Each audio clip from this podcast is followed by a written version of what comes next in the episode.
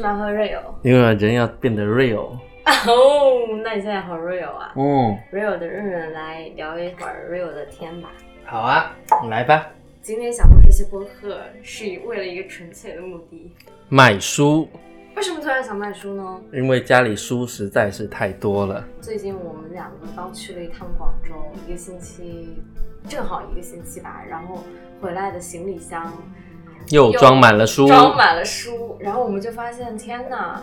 虽然日有两排整整两个墙的顶天立地柜，但已经装满了，重重叠叠。是啊，书多了也是一种负累，真的很累。你听我的声音就知道我很累没有，那还喝是 real。啊。是我喝了 real，已经不累了。Real 新时代的红牛，这里应该播一个就那种 噔噔噔新福音战士那种音乐。神经病，就是要卖书，就是因为我有一些书，我觉得过了那个阶段，或者有很多也是我看过的、没看过的，别人送给我的，但我不太喜欢的。哎，呃你你你怎么可以卖你不太喜欢的书呢？你这太实诚了。那不是啊，就是我的不太喜欢是指，比如说我不看科幻小说，但人家送我的那本科幻小说是很好的小说，但因为我不看科幻小说，所以我就就不看啊。那说不定你会喜欢，你可以看。对啊，就是这样子啊。嗯，那好啊，就是那你来讲讲你跟就是你对书这种喜爱和渊源嘛。其实买书真正最多的时候，应该是大学本科跟研究生的时候，因为以前初高中的时候，每个月的零花钱很有限，那个时候就在那个亚马逊上面买书，然后就专门挑那种出版社好的、折扣高的，然后作者看着靠谱的，因为这样子我就可以用更少的钱买到更多的书。嗯。那个时候买书就非常的快乐，然后后来读了大学那段时间，刚好是很多个网购平台他们在打价格战，就是亚马逊、当当跟京东他们在打价格战的时候，然后就疯狂的推出各种活动，什么在当年那种三百呃减两百甚至都有过，所以那段时间我也买了特别多的书，看了特别多的书，每个学期从那个学校回来的，呃，行李箱上面都是满满的一行李箱的书，然后那些书，因为我其实挺宝贝书的，所以书我都用那个我的衣服包着，所以那些书到了家里，它还是好好的，就边角也不会损坏什么。就在这一块，我是一个非常强迫症的人。读研的时候也是这样子，然后还会更多，就是可能还要去寄快递，要把一箱一箱的书寄回来，就这样子，所以就攒下了很多很多的书。然后刚好我读研的时候，我们家里换了一套房子，然后我终于有了一个属于自己的书房。然后书房有两排，刚刚肉饼说的顶天立地的书柜，还有一个沙发床，还有一个桌。然后这里是我在家里最经常待的、最属于我的小天地。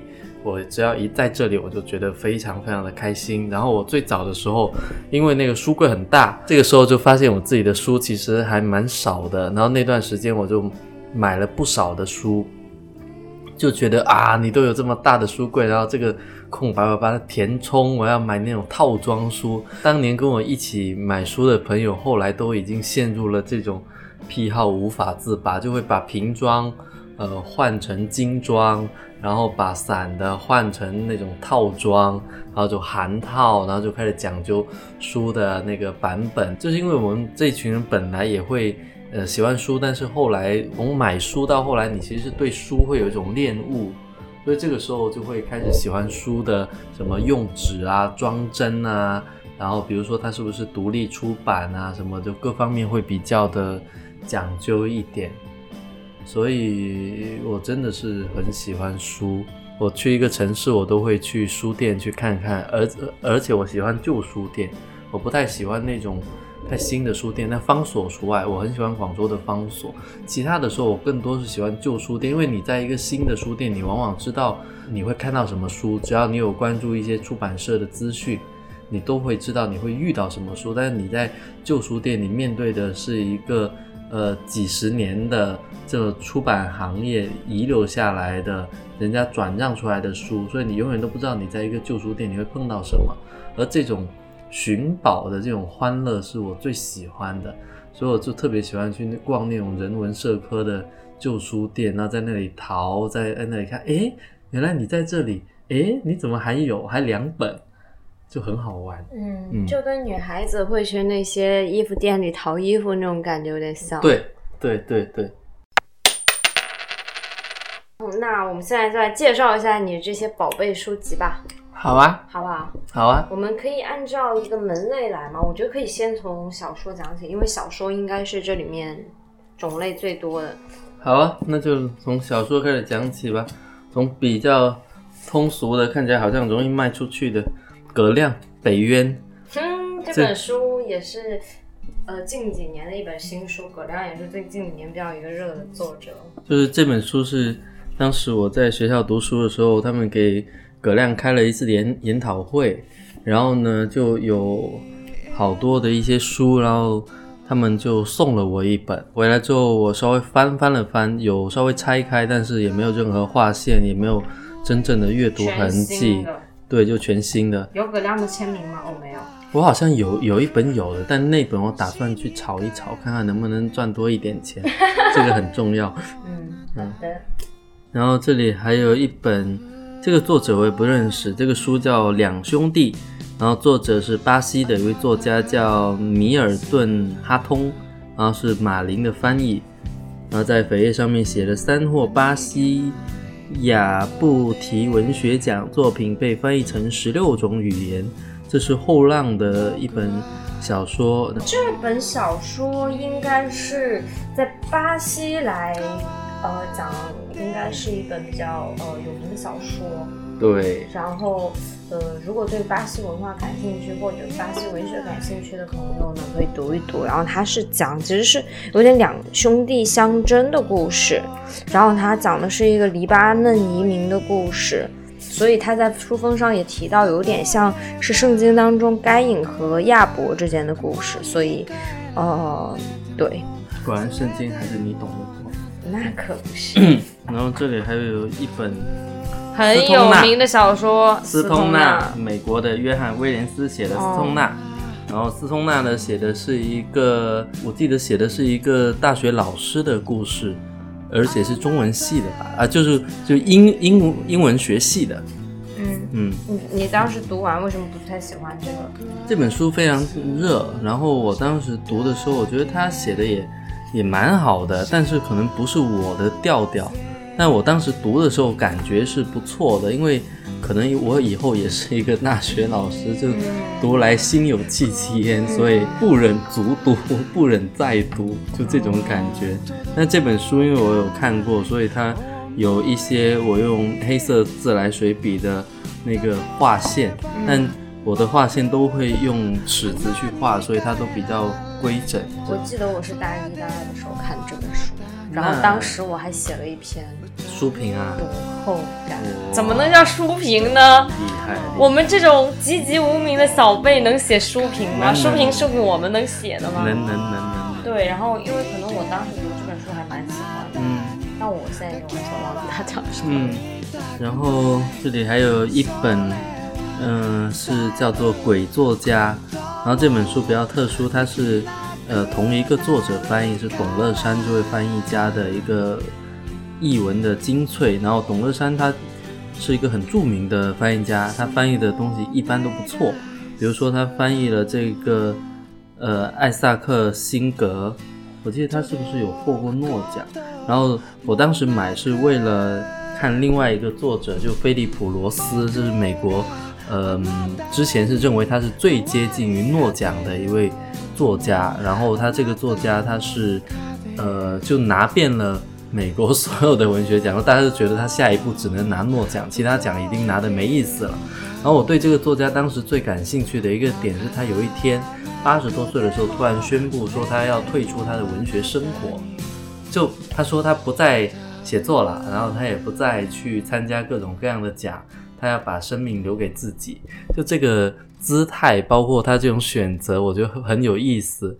就就以很多的作家，特别中国的作家，他不会跳出来说我我不写了，他会保持着一种就是八九十岁时写时不写，搞一点点出来，然后你们就欢呼，这其实是一种老来不甘寂寞的一种嗯刷存在感的感对觉对对，但是他就是很决绝，就我觉得这种感觉，呃，在在那个中文我只看到一个人，就是倪匡，就刚去世的倪匡，啊他也是这样，他就有一个人生配额说，就说哇，我这辈子喝酒的配额已经用完了，我这辈子写作的配额用完了，他都不写了。嗯，就有一种那种影视明星当红炸子鸡退出影视圈的那种感对觉，对对对对，再也不要露面，就是也是你自己不要再去享受那种呃掌声和喧哗了。对，所以这本书我觉得它蛮好，就是你在里面应该可以看到很多就是英美的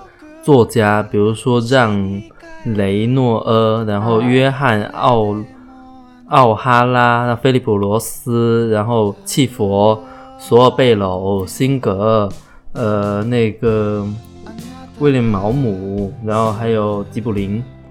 嗯嗯，所以我觉得这本书是蛮值得的，而且我连封皮都没拆。嗯，全新的一本书啊。对，然后就到了这本王小波的《我的阴阳两界》，这是去年的时候 Page One 文学赏，就我去参加一个文学赏，把 Page One 去掉。就是我去年去参加一个文学赏的时候，因为作为嘉宾，然后他们就送了很多很多他们的一些新书，然后因为这本书。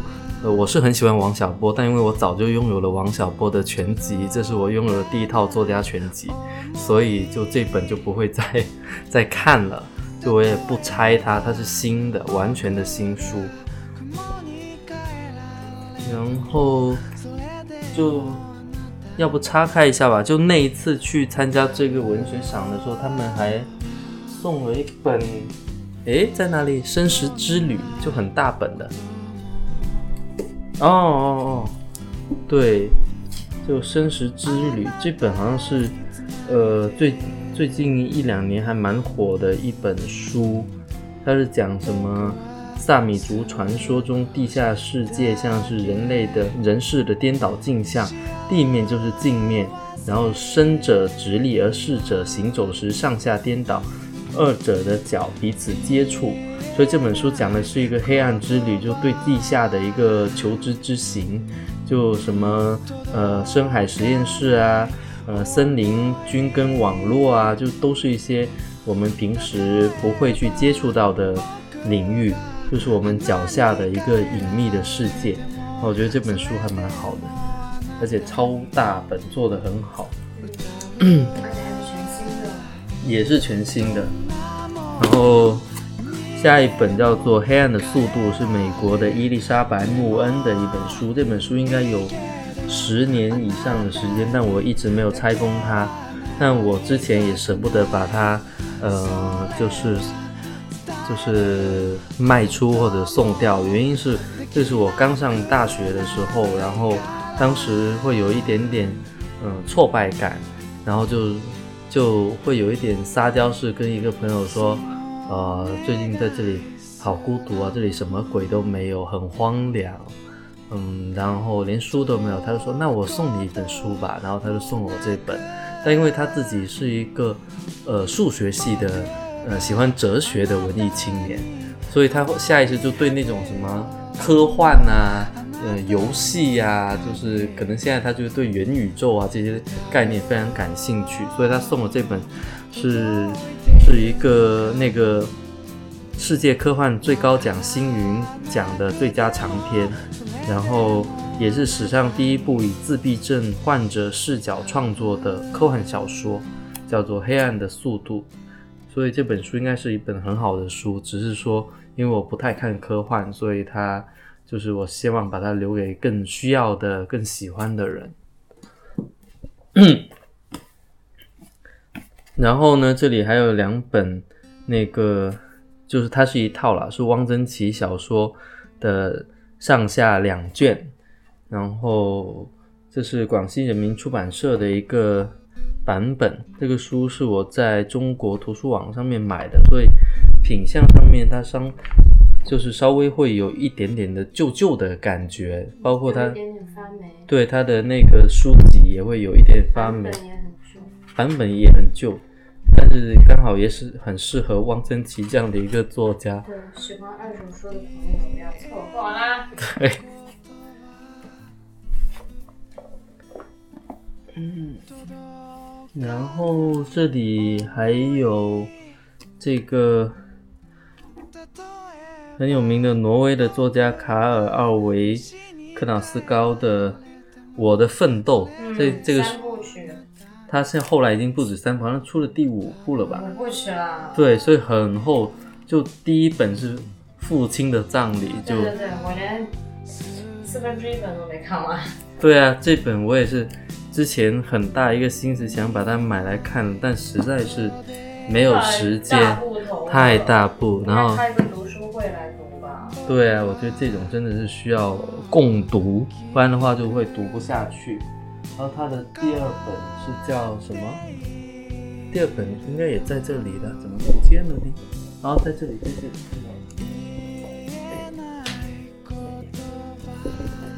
第二本是叫《恋爱中的男人》，嗯，对，就这两本也是全新的，完全没有拆封的书。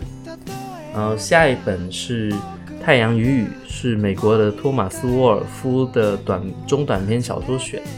然后这个作家就是那个前几年有有一个电影叫做叫《天才捕手》，哦。就前几年有一个电影叫《天才捕手》，然后这个呃讲的就是这个作家跟他的编辑之间的故事。就他的编辑又很严格，就很虐他，然后他呢又才华横溢，就你一下子你跟他说这不行，他马上明天就给你搞出另外十万字出来，就很像现在的这些网络文学作家的创作速度。但他是天才编辑与天才作家之间的这种恩怨，所以往往一个好的作家，他可能呃背后是有一个极其好的编辑在推他的，就他对他的呃缩短他的写作的学徒期，然后促进他的成熟是有很大的作用的，这是一种正向的呃编辑跟作家之间的关系。然后这一本就是他的中短篇小说选，这个我不知道现在是不是已经绝版了，它是人民文学出版社的一个版本，然后做的其实还蛮漂亮的。呃，除了有拆开之外，其实也是全新的。然后下面是一本笛福，就是那个写《鲁滨逊漂流记》的笛福，比较嗯少一少少见一点，稍微不为不为人知的一本小说，叫《摩尔弗兰德斯》。然后这本小说是一个特别特别旧的版本，我要看一下它究竟是哪一年的版本。它是一九八七年的人民文文学的版本。然后这本书一个特殊之处就在它的书脊跟在它的扉页上面都盖着这个纺织工业厂吧，还是什么的图书室。就当年我们有很多的那种集体企业啊什么的，然后它都会设置一个图书室。呃，然后这些图书室随着后来的呃改革，就是企业的改革，这批书就会被流出来。然后我碰到这本书，我也不知道我是不是上当受骗了。就有一天我在三里屯，然后我赶着要去吃饭，就要去赴约，然后在路上突然看到有一盏很亮的白炽灯，然后下面照着一。呃，就是一个板车停在那里，一板车上面都是书，然后有一个看起来有一点可怜兮兮的女人在那里卖书。我觉得在三里屯这种灯红酒绿的地方，这种事情是很少的，我就停下来看了。然后他看我停留那么久，他觉得我可能会买，他就跟我聊天，他就说他这些书都是他们这个厂，然后要下岗的时候没有办法给他们钱。没有办法给他们一些相应的补助，就只能让他们把这些书拉走，然后他就拉来这些书，呃，堆在家里也不知道怎么办，就只能把它拉出来换钱。那他们是一些下岗的工人，我当时就觉得，哎，好像还是挺可怜的。然后书也看着品相还蛮好的，我就买下来了。但那个价格是其实是比较贵的，嗯，然后我之后就会有一种。嗯，说呃，是不是值得？后来想一想，这种事情是不能细想的，就算了。对，就这样子的一本书。然后呢，这里还有一本也是人民文学出版社的《近似无止境的徒步》，然后是作品杂志九零后大系的小说小说卷。就作品杂志是广东的一份文学杂志，然后它应该也是国内比较早去推出九零后，呃，就是关关注九零后的写作的一个杂志。然后他当时的社长是杨克，然后杨克编了这本书，就是呃，如果对九零后的写作有兴趣的话，就可以看一下这本书。就这里面呃提到的这些。作家其实现在都已经多多少少已经成长起来了，比如说那个，呃，林维潘啊，马毅呀，呃，范敦子啊，苏笑烟啊，王舒心啊，三三啊，利路啊，王闷闷啊，智阿威啊，李子啊，等等等的，有很多其实也是我的朋友，就是这样的一的一本书，就是你想，我想看一下这本，可以啊，可以啊，那给你看看，不卖的，不卖的。哈哈哈还是可以卖的，我先看看。对，然后还有。要不我帮你讲？你太累了。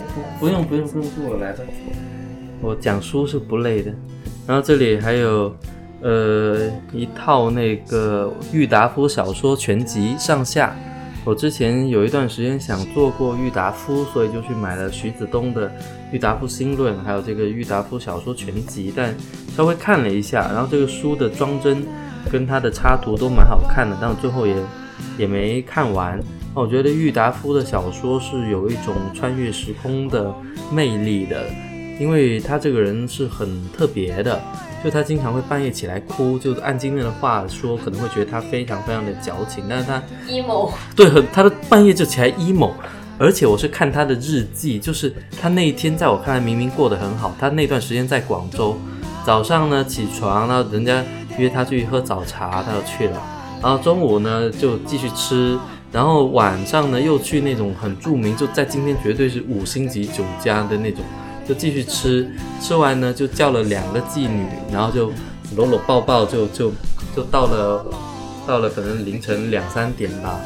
然后这个时候日记里面就出现了一句话，就什么什么夜深忽感身世悲凉。这身世悲凉指的就是他童年就丧父，然后是由他母亲在一个大家族里面把他抚养长大，然后母子两个人确实是备受歧视，但他后来的经济什么其实蛮好的，而。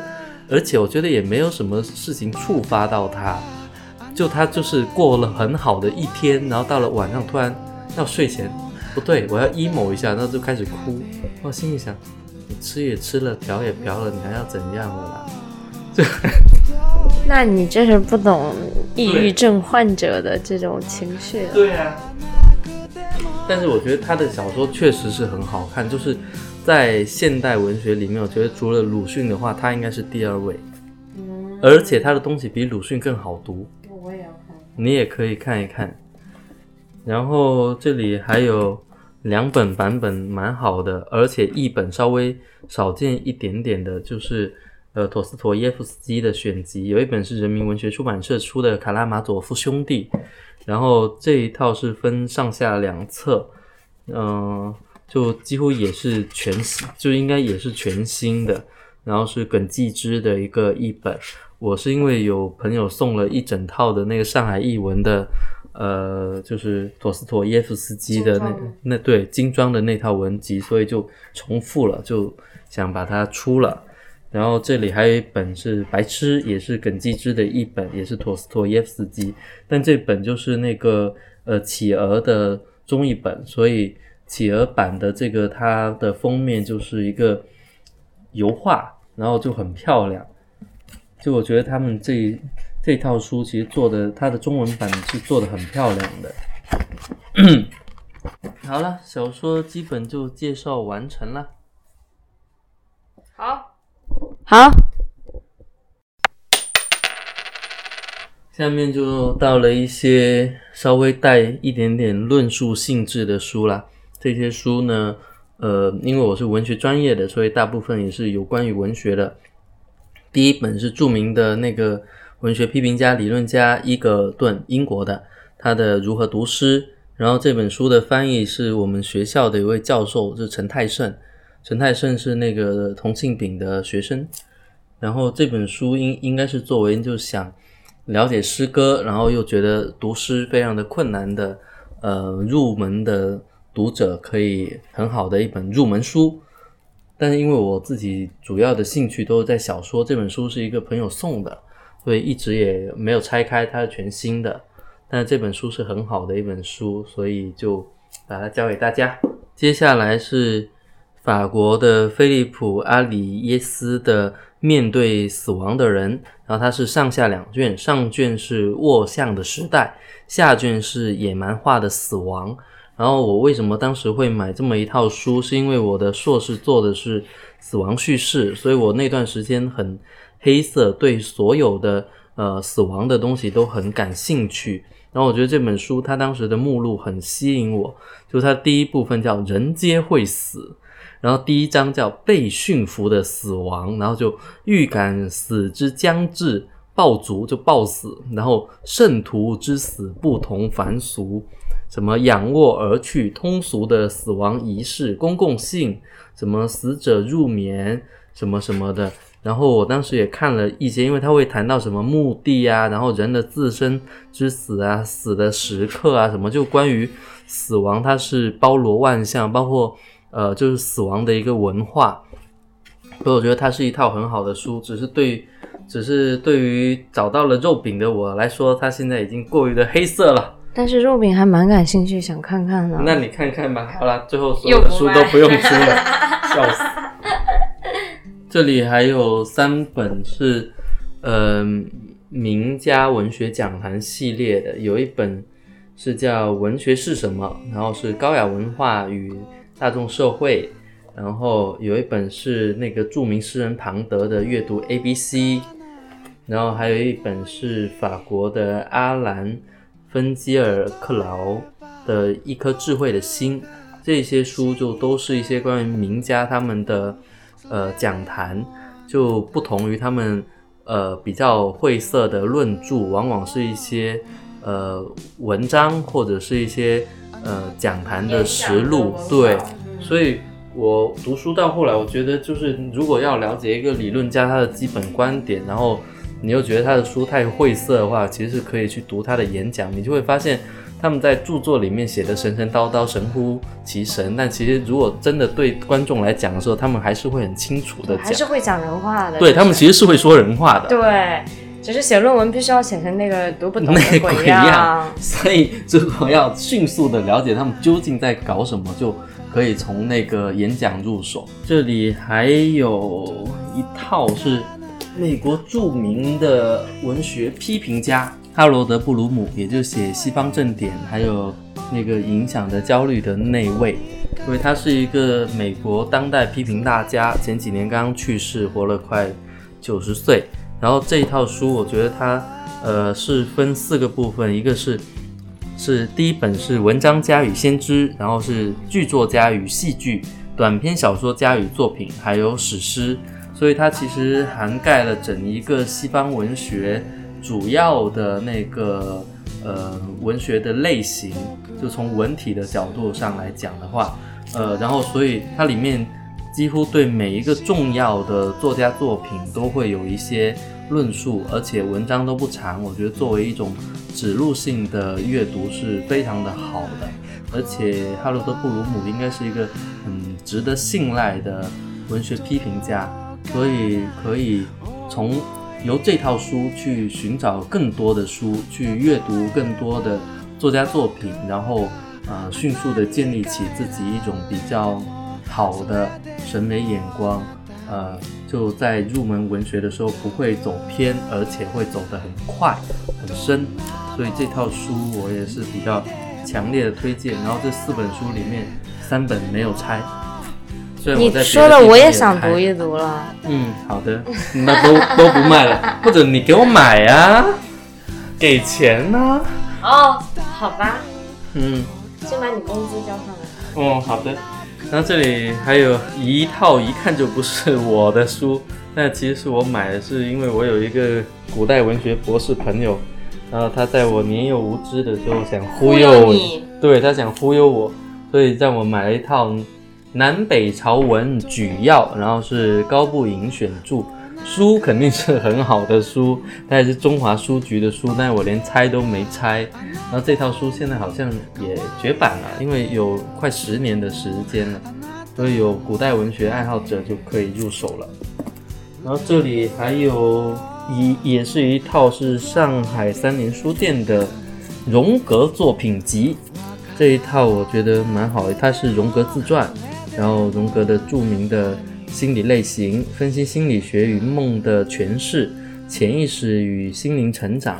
然后这一块就是，如果喜欢荣格对那个心理分析这一块有兴趣的朋友，就可以把它带走。而且这四本它也是没有拆的，因为那段时间对于心理分析很有兴趣，所以就买了很多的弗洛伊德、阿德勒什么的这些书来看，但是。这一套确实没有时间看，估计之后也不太会有时间看，所以就把它出了。你不需要荣格分析自己就已经分析的很好了。是，我也这么觉得。大概是这样了，书应该就这些书了。你介绍的这么详细，我觉得大家都有自己的取向，可能就就该怎么卖呢？就是你说是吧？就是你要在市面上买到同样的书，那你去购书网站上可能也都有吧，有些书。那那不搞搞个盲盒吧，设定几个价格，因为我们这里面有那种套装的嘛，就是它是一套的，然后也有那种单本的，嗯，然后我觉得要不就设置就是一个是单本的，然后一个是套装的，嗯，然后套装的价格要要低一点。然后这样子，大家就会感觉到，嗯，买到了实惠。对对对，买到了实惠。对啊，我觉得，因为我挑的这一些书都是那种品相比较好的，我嗯，因为我自己对书很爱护，所以我其实受不了我的书很不行，然后很不行的书我也不我也不敢拿出来出给大家，我觉得这就太坑人了。嗯，对，那基本他们都是一些新书，然后也被我保护的很好。对，因为我们在处理自己的书的时候，也想过要去用二呃用一些多抓鱼之类的。就我以前也用过多抓鱼，但是现在我真的觉得多抓鱼是一个被算法和算计冲昏了。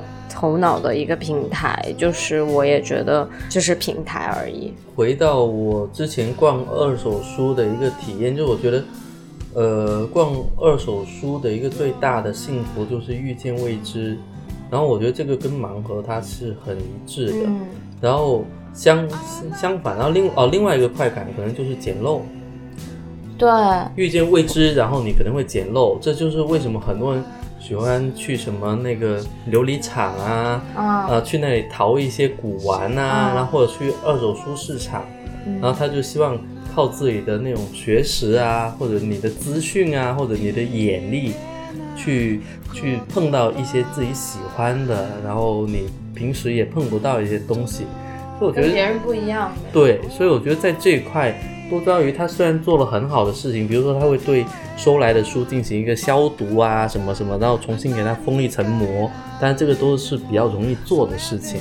但我觉得它就是有一点点抹杀了这种快乐，而且它的价格太高了，啊，就这种感觉。嗯。而且我觉得这些书的特别之处是，它都是你一本本亲手拿过来，然后在你的书架里躺过很长时间。对。然后它现在要启程到下一个主人那里去，就有一点舍不得的。对，就有一点那种，嗯，养了多年的宠物要送到别人家去的感觉。虽然可能平时跟宠物也不怎么玩，但是它毕竟是你的宠物，就是很很心爱的东西。是是是。